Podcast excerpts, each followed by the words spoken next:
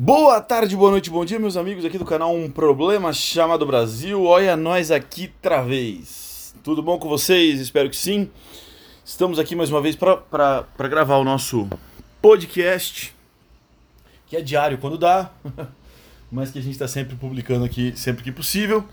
O tema do nosso áudio de hoje é, eu, eu, é inspirado numa lição, numa curta lição de um professor meu, daqui a pouco eu vou explicar qual é a lição e vamos falar um pouco sobre isso. Mas, é, antes de mais nada, eu quero dizer que é um áudio é, para você pensar a sua, a sua carreira. Né? Você que é estudante, ainda é, é estudante do ensino médio ou do cursinho, está se preparando para entrar na faculdade, ou você que já está na faculdade, ou você que já saiu da faculdade e está entrando no mercado de trabalho, ou você que já está no mercado de trabalho há algum tempo. Né? Quanto, quanto é, eu acredito muito naquela lição do Aristóteles, né?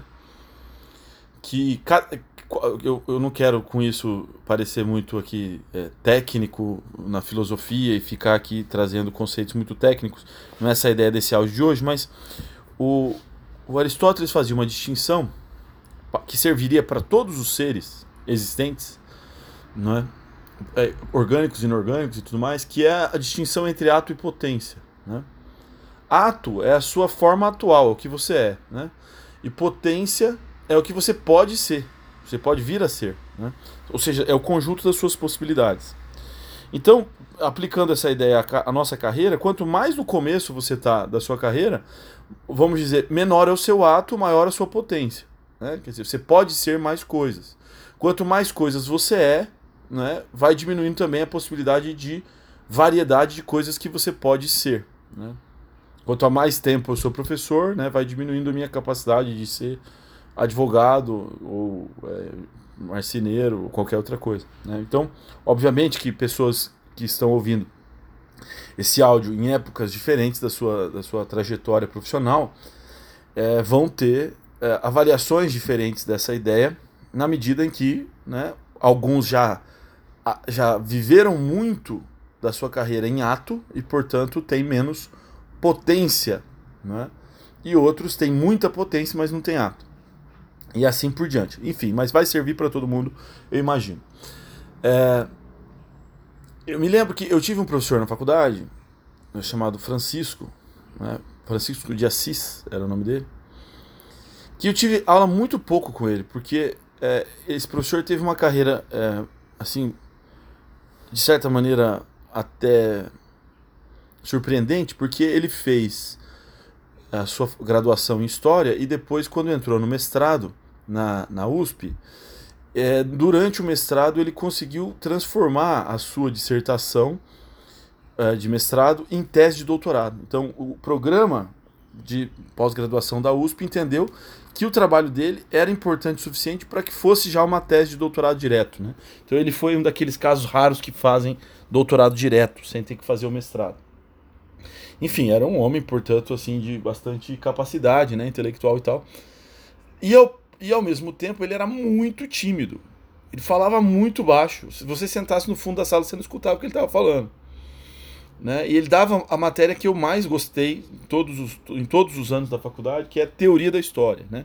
Suas reflexões mais teóricas, mais conceituais em relação à história. Né? Uma aproximação com a filosofia e com as teorias sociais é, sempre foi a matéria que mais me interessou na faculdade de História. E ele dava essa matéria para nós, é, mas no, logo no começo do ano ele passou no concurso para professor da USP. Né? Hoje eu imagino que ele seja professor da USP ainda. Até a última, a última vez que eu é, pesquisei, ele era ele estava entre os professores da, da USP. Né? Mas já faz alguns anos enfim. Mas era um, era um homem um, de, né, de grande sucesso acadêmico, digamos assim, e ao mesmo tempo muito tímido. E teve algumas passagens muito engraçadas, muito interessantes da, da, da nossa curta. É, curto período de aulas com ele ali, que não passou de dois ou três meses. Eu me lembro que teve uma vez que ele estava dando aula e ele disse assim: Eu agora vou fazer o papel do psicanalista. E ficou em silêncio. Porque na psicanálise, né? Pelo menos na, nos modelos mais tradicionais da psicanálise, o, psica, o psicanalista não fala nada, né? Ele deixa que o paciente fale, né? E ele ficou quieto. E ele ficou quieto e, e, e a sala ficou quieta também. E foi ali uns 40 minutos de silêncio constrangedor, até que alguém rompesse o silêncio. Enfim, foi uma passagem bastante engraçada. Mas não é disso que eu, que eu queria tratar aqui. Eu me lembro de tudo que ele deu é, naqueles três meses. Eu me lembro de pouca coisa. Eu me lembro de pegar a ementa da disciplina dele e a lista dos autores que existiam atrás e guardar aquela lista. Falar, não, aqui eu tenho não é, uma lista de autores para conhecer. Que eram, uma, era uma lista imensa. De, eu me lembro que eram umas quatro, cinco páginas a ementa, a, só a parte da, da bibliografia da ementa do curso dele, né? E, era, e todos os autores de teoria da história, e era o assunto que eu mais gostava, então eu falei, não, esses autores eu tenho que conhecer. Eu me lembro de, de fazer isso, já depois, quase, imagino, quando ele estava indo embora para São Paulo. É, e depois veio um outro professor de São Paulo dar aula para nós, é, é, temporariamente ali, que era muito engraçado também, era uma outra figura. Mas a única aula que eu lembro desse professor, além dessa questão do psicanalista, que ele ficou em silêncio 40 minutos, a única aula que eu me lembro é, do professor Francisco de Assis era uma aula sobre mercado de trabalho, que não tinha nada a ver com a matéria dele, mas ele começou a falar sobre isso no meio da aula. Né? E, e ele começou a falar sobre isso porque alguém começou a discutir qual era a função e a utilidade do curso de história. Né? Para que fazer história? E, lógico, sempre que se discute isso, todo mundo sempre diz o que? Ó, é um mercado limitado, né? Você vai ter que ser professor, só tem essa essa praticamente só tem essa ocupação. Você vai ter que ser professor, ou universitário, ou professor do ensino básico, né? E isso é um lugar comum, todo mundo fala isso, né? Mas naquele dia o professor Francisco, ele falou um negócio que eu que eu guardei, né? Tanto que eu estou compartilhando agora com vocês, né? Em que ele diz o seguinte: a gente não deve pensar é, ele, lógico ele falava muito devagar e, e portanto eu estou sintetizando aqui. A gente não deve pensar a universidade e, as, e os cursos que ela oferece unicamente como uh, caminhos que vão te levar a uma profissão. Né? Muitas vezes a gente pensa assim, e algumas profissões exigem que a gente pense assim. Você só vai ser médico se passar pelo curso, por exemplo, de medicina. Você só vai se tornar advogado se você passar pelo curso de direito e depois passar pela OAB, né, pela prova da OAB. Então, tem algumas profissões que estão diretamente associadas a cursos universitários. Né? Então, o sujeito é dentista porque fez o curso de odontologia. Mas também é verdade que a universidade ela, ela oferece uma formação intelectual. Ou até, como disse nas, agora nas palavras do professor, uma formação cultural. Né? E aí ele deu um exemplo que me marcou. Ele falou assim: uma vez eu abri a Folha de São Paulo e estava lá um anúncio de contratação na Folha de São Paulo de jornalistas para trabalhar na Folha de São Paulo. Né? Então eles tinham colocado lá um, um, um anúncio né, de contratação. E nesse anúncio de contratação é, tinha lá quais eram os pré-requisitos que a, a Folha fazia para que a pessoa pudesse ser contratada.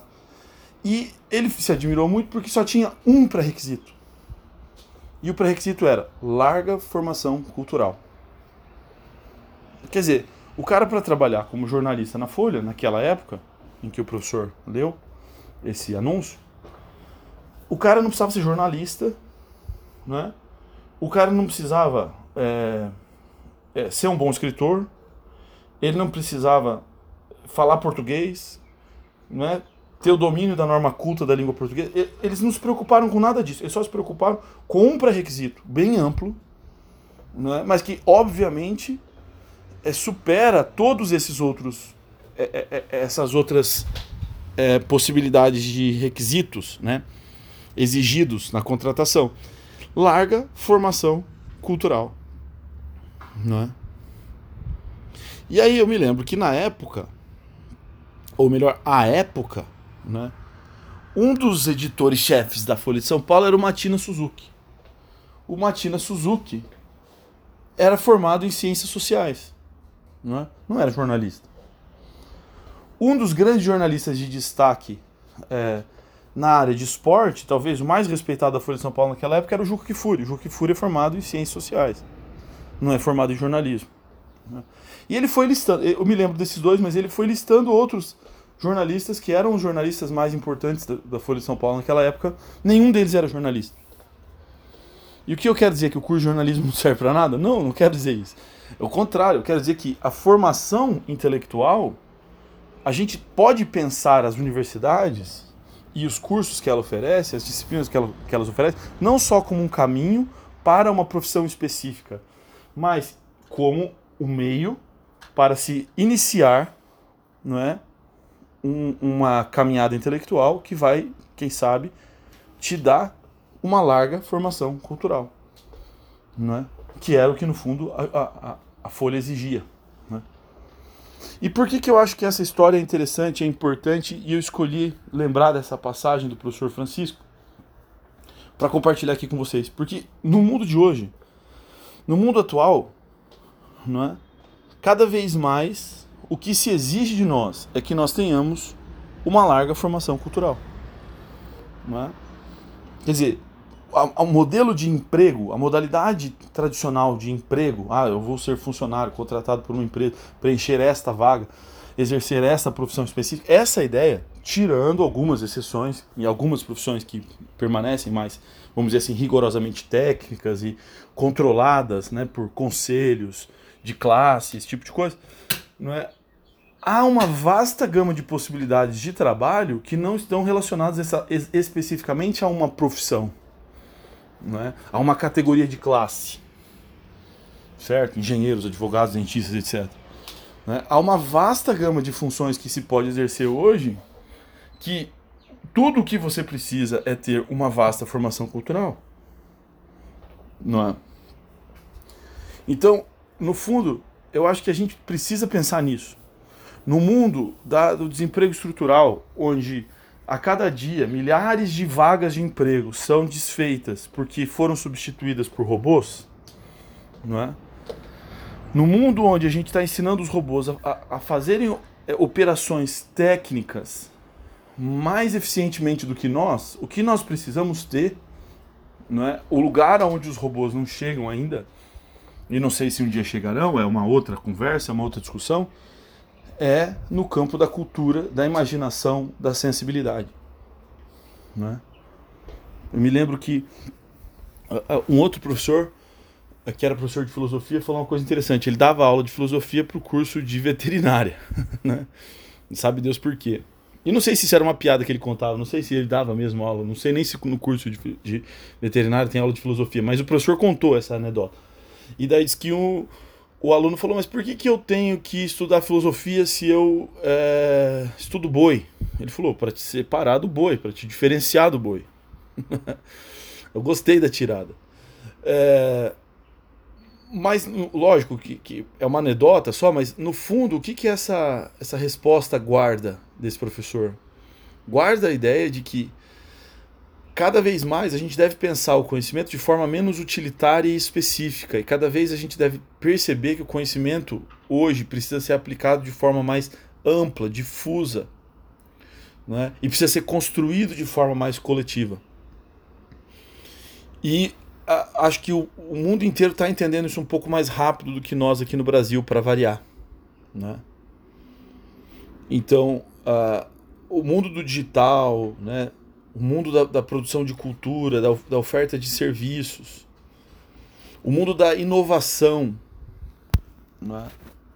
da disrupção, de você inventar um novo negócio que ninguém nunca tinha feito, né? inventar uma estratégia que ninguém nunca tinha feito. Esse mundo passa muito pela sua capacidade de absorver informações diferentes, né? de ser uma pessoa única de conseguir é, é, é, trazer, agregar riquezas que venham de direções diferentes.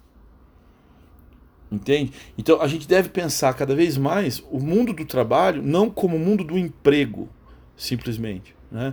Não como o mundo das profissões, simplesmente. Mas como o mundo dos serviços, das atividades, né? das, das, da, da oferta de, de, de facilidades. Né? oferta de coisas que simplifiquem a vida das pessoas, que enriqueçam a vida das pessoas, não é? que tragam conforto, que tragam eficiência, que tragam agilidade, saúde, bem-estar, é? Então eu me lembro dessa, pensando nisso hoje de manhã, eu me lembrava da frase do professor Francisco, né? Tudo que a Folha de São Paulo queria eram é, pessoas com vasta formação cultural. Valeu, amigos. Vamos pensar mais sobre isso aí. Um bom dia para todos. A gente se vê. Falou. Tchau, tchau.